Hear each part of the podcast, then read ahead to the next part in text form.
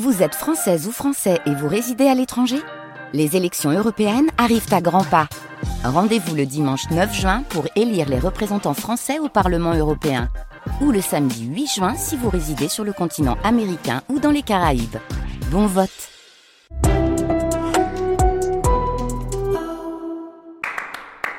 France Musique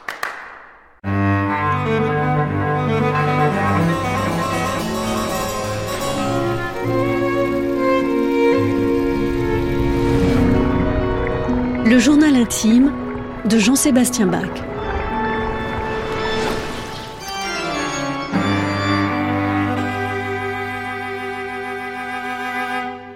Chapitre 6 Au milieu du chemin.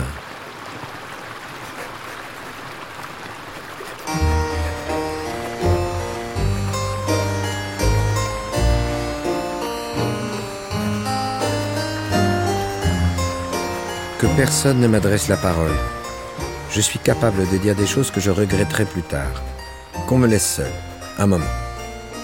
Je suis le cantor et personne ne doit décider à ma place. Je n'ai plus aucune confiance dans le recteur Ernesti. Il n'aurait jamais dû sacrifier ce pauvre Klaus. Comment peut-on oser humilier ainsi un jeune homme de tant de valeur Fouetté publiquement devant toute l'école. Certes, il a giflé un élève, tant d'insolence de la part de ce garnement malgré les avertissements. Je peux comprendre que ce jeune étudiant si brillant n'ait pas supporté.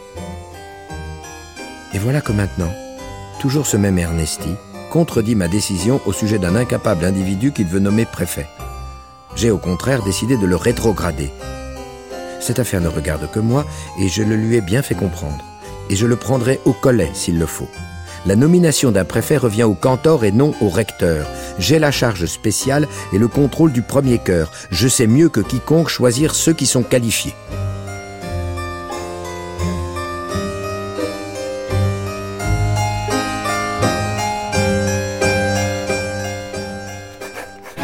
Je n'ai pas cédé sur ma décision de refuser que cet incapable préfet dirige le premier cœur. Eh bien, Ernesti a osé interdire à tous les élèves, sous peine de renvoi, de chanter le motet à l'église. Ces pauvres bougres ont donc gardé le silence pendant la cérémonie par crainte de la sanction. Cette affaire m'a blessé. Je préfère rester chez moi et me consacrer pleinement à la composition. Je ne veux plus me rendre aux réunions de la ville de Leipzig. Je ferai mon travail, un point c'est tout.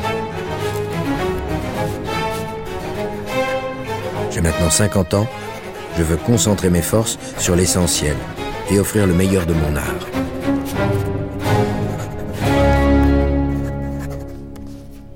« 1er décembre 1736, Dresde.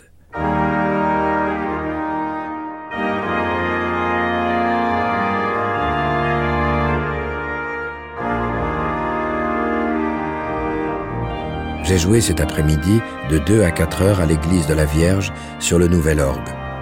En présence de son Excellence l'ambassadeur de l'empereur de Russie, Monsieur le baron von Kaiserling, et de nombreuses autres personnes et artistes.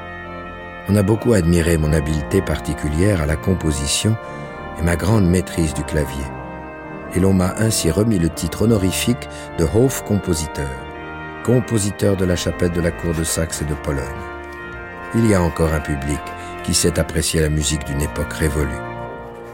Voilà qui me réchauffe le cœur après toutes ces querelles de préfets. Mon cher élève Johann Gottlieb Goldberg m'a rendu visite ce matin. Il semblait contrarié.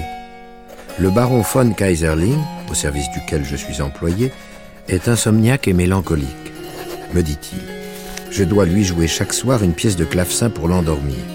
Très bien, nous lui composerons des variations. Je vais choisir un petit thème très simple, une jolie mélodie, puis pour chaque jour du mois, je composerai un morceau différent. Ce sera une merveilleuse occasion de déployer tous les trésors de la musique. J'y mettrai des canons, des fugues, des danses, peut-être aussi des petits secrets jusqu'à la dernière variation où l'on retrouvera notre mélodie du départ. Tout simplement. Mon élève est un excellent claveciniste. Je connais sa volonté au travail. Il pourra sans difficulté relever ce défi.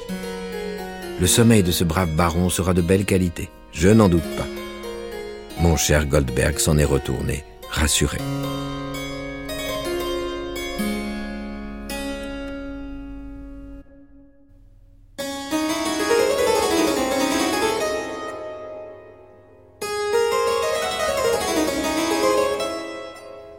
Voilà plusieurs semaines que je reçois des critiques sur l'art de mon écriture. Oh, de vieilles rancœurs ne sont pas à exclure de cette petite vengeance. On me reproche trop de confusion, d'emphase, un manque de naturel, que j'assombris même la beauté de mes œuvres par un art trop grand. Enfin, ils parviennent tout de même à reconnaître la dextérité de mes doigts. On s'étonne de comment ils peuvent se croiser, s'écarter de manière si étrange et si rapide. Et comment peuvent-ils faire de tels sauts sans que ne s'y mêle jamais une fausse note, ni même que mon corps se déforme? Le travail. Tout est possible par le travail.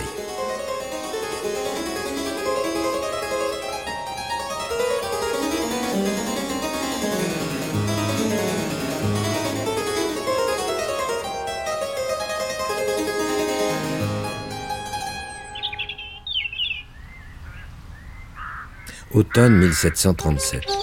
Ah, ce cher cousin Elias. Comme nous avons bien fait de le garder dans notre foyer. Il s'est présenté à nous car il était dans le besoin et depuis, il aide ma chère Anna Magdalena dans toutes ses tâches écrasantes, veille à l'éducation de nos plus jeunes fils et quant à moi, sa plume me soulage de toutes ces formalités d'écriture qui me sont une véritable corvée. Depuis le départ de nos aînés, sa belle humeur illumine notre foyer et je vois ma tendre épouse aller plus souvent dans son petit jardin.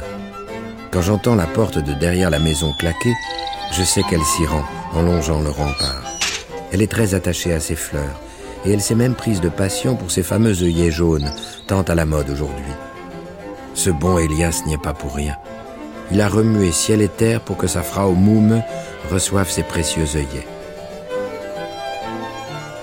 Décidément, ce cher Elias n'a pas sa plume dans sa poche. Aujourd'hui, il a demandé au cantor de Glauchau s'il était prêt à lui céder sa linotte. Il est vrai que je suis responsable de cette requête. Après avoir évoqué à Anna Magdalena le chant particulièrement agréable de cet oiseau, j'ai bien vu dans son regard le désir de posséder ce petit volatile.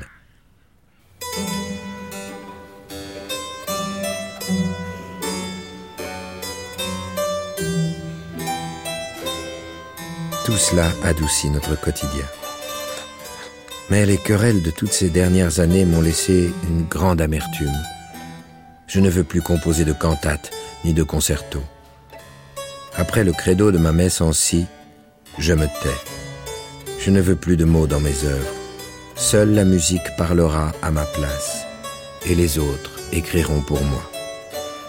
Je n'ai jamais aimé les mots.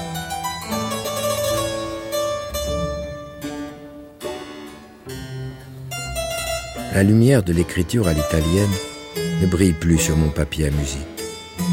Débattre de l'ancien ou du moderne, à quoi bon? Je veux retrouver le silence intérieur qui me conduit à Dieu, me délivrer des bassesses de ce monde. Je compose à présent dans une douce lenteur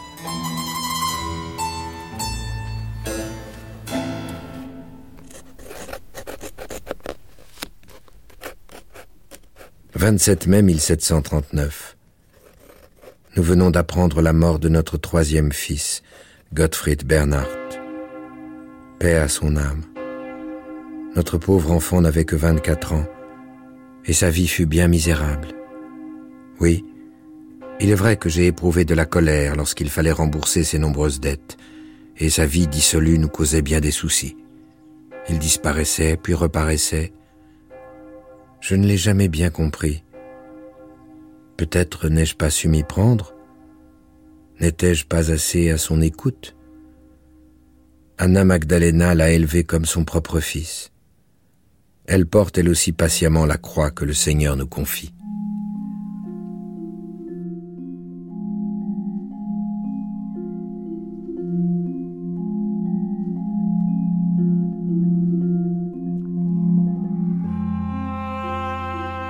Comme à la mort de nos autres enfants, je m'assois à ses côtés et lui relis les paroles que Luther prononça à la mort de sa fille.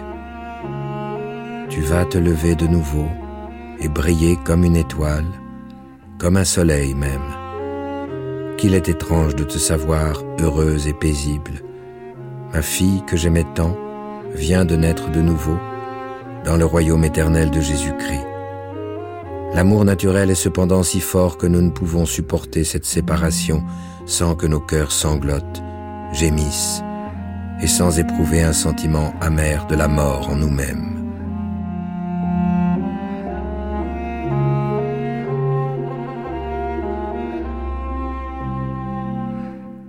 Elle pleure sur mon épaule.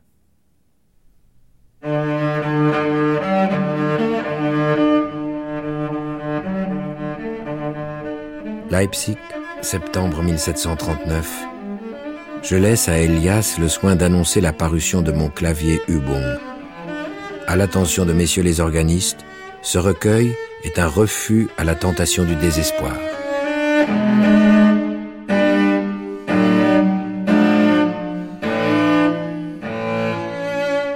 Le Seigneur Dieu a entendu ma prière. Du fond de ma détresse, je crie vers toi, Seigneur Dieu, écoute mon appel. Au bord de la rivière qui murmure, le moulin fait clap